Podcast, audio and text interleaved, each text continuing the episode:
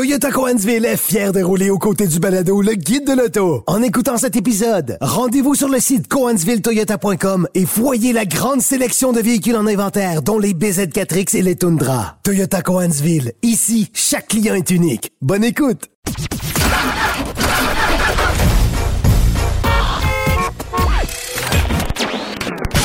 Vous l'avez vu?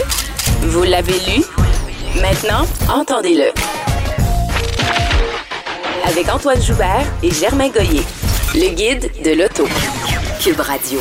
Bienvenue au Guide de l'Auto, édition du 17 septembre 2022. Salut Germain. Bonjour Antoine. Alors au moment où je te parle, parce qu'évidemment on est en pré-enregistrement, comme les gens le savent, au moment où je te parle, je suis euh, dans une virée de voitures de rêve euh, pour la Fondation du CHU de Québec et je vais inviter les gens à aller faire des dons euh, sur la page de la Fondation si, euh, si jamais ils n'ont pas pu se déplacer sur place. Moi, je suis là toute la journée avec un beau bolide. Il y a une cinquantaine de véhicules en ce moment qui sont inscrits euh, sur, euh, sur le site et on recueille des dons. On a un objectif de 150 000 pour la Fondation du CHU de Québec. Alors, on invite les gens à aller visiter ça.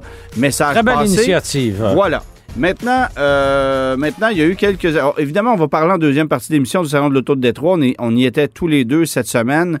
Euh, fait qu'on va faire une petite analyse de cet événement-là.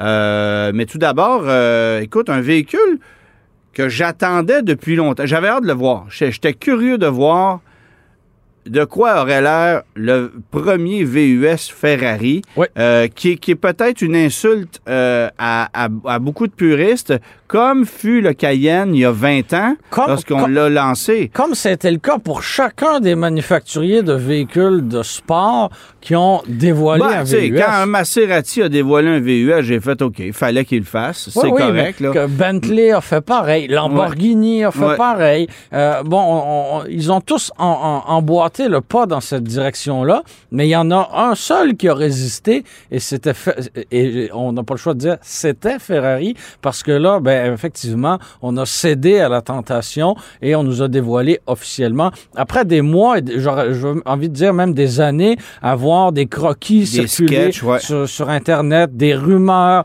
euh, de, de, de voir des véhicules camouflage en essai.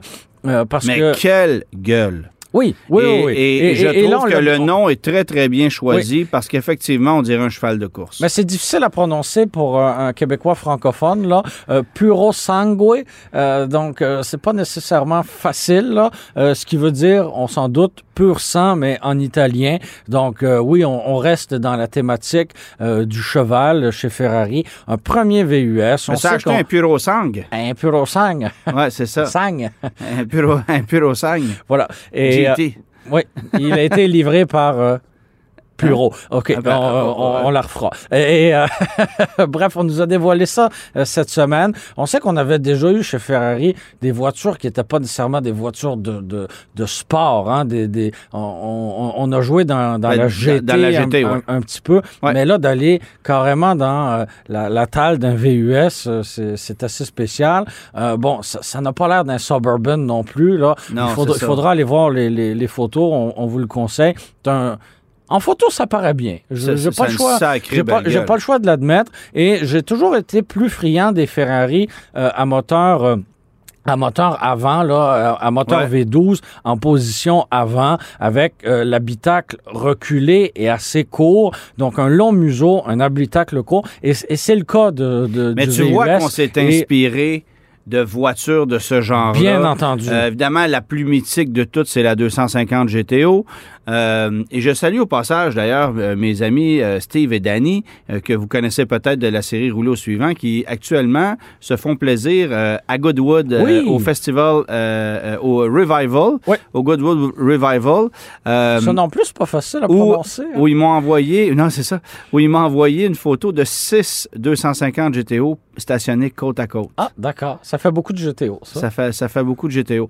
Euh, pe- petite déception, par contre, et là, ben, permets-moi de saluer euh, Air Canada. D'accord. Euh, ils, sont, ils se sont envolés là-bas et les valises euh, ne sont toujours Ah, pas mais arrivées. je suis certain que chez Air Canada, on est bien désolé de Ouais, cette situation. ça, Parce ça. que c'est tout ce qu'on est capable de faire chez Air Canada, être vraiment désolé de cette situation. Est-ce que Ouais. tu sens un peu d'amertume? Non, non, non, va, d'accord. Mais bref, donc, euh, je le disais, moteur V12, 6,5 litres, euh, 715 chevaux. Donc, on a un VUS, mais ça va être vraiment capable. Ça va être, ça va être sportif comme, euh, comme véhicule. Euh, élément qu'on ne remarque pas forcément quand on le regarde au premier coup d'œil, c'est qu'on a euh, des portes. euh, des portes suicides, donc Ouais. euh, en- en- antagonistes, en- je pense que c'est ça le terme, le terme exact. Bref, des portes suicides à l'arrière, donc c'est une, c'est peut-être un, un élément qu'on une retrouve. fantaisie, Oui, mais de ce que j'ai pu comprendre, ça facilite de beaucoup l'accès à bord. Parce que si on avait fait une on aurait eu des petites portières Voilà, derrière. en fait, ouais. l'angle d'ouverture aurait été difficile pour un accès facile à l'arrière. Alors, c'est un peu, c'est un peu la décision qu'on a prise chez Ferrari. Puis c'est correct. En même temps, euh, ça, ça peut pas être aussi, euh, ça peut pas être aussi clinquant que les portières d'une Rolls-Royce Ghost, par Non, exemple. non, non, on est d'accord. On est d'accord. Alors, euh, je pense que c'est correct qu'on ait pu faire ça, mais une sacrée belle machine. Un petit mot en terminant. 390 000 euros. Donc, euh, je n'ai pas ça dans mon compte de banque et ça fait un peu plus de 500 000 dollars canadiens. Donc, euh, ce sera produit en, en édition euh, limitée. Là, Ouais, il y en aura pas autant que des Urus là. j'ai pas l'impression. hein. J'ai pas, j'ai pas je, ne pense pas. Bon, RAM, le RAM 1500, moteur diesel, disparition. Alors, GM sera le seul Oui. en 2023 à vendre un moteur diesel avec son Silverado Sierra. Évidemment, dans la série 1500, on s'entend.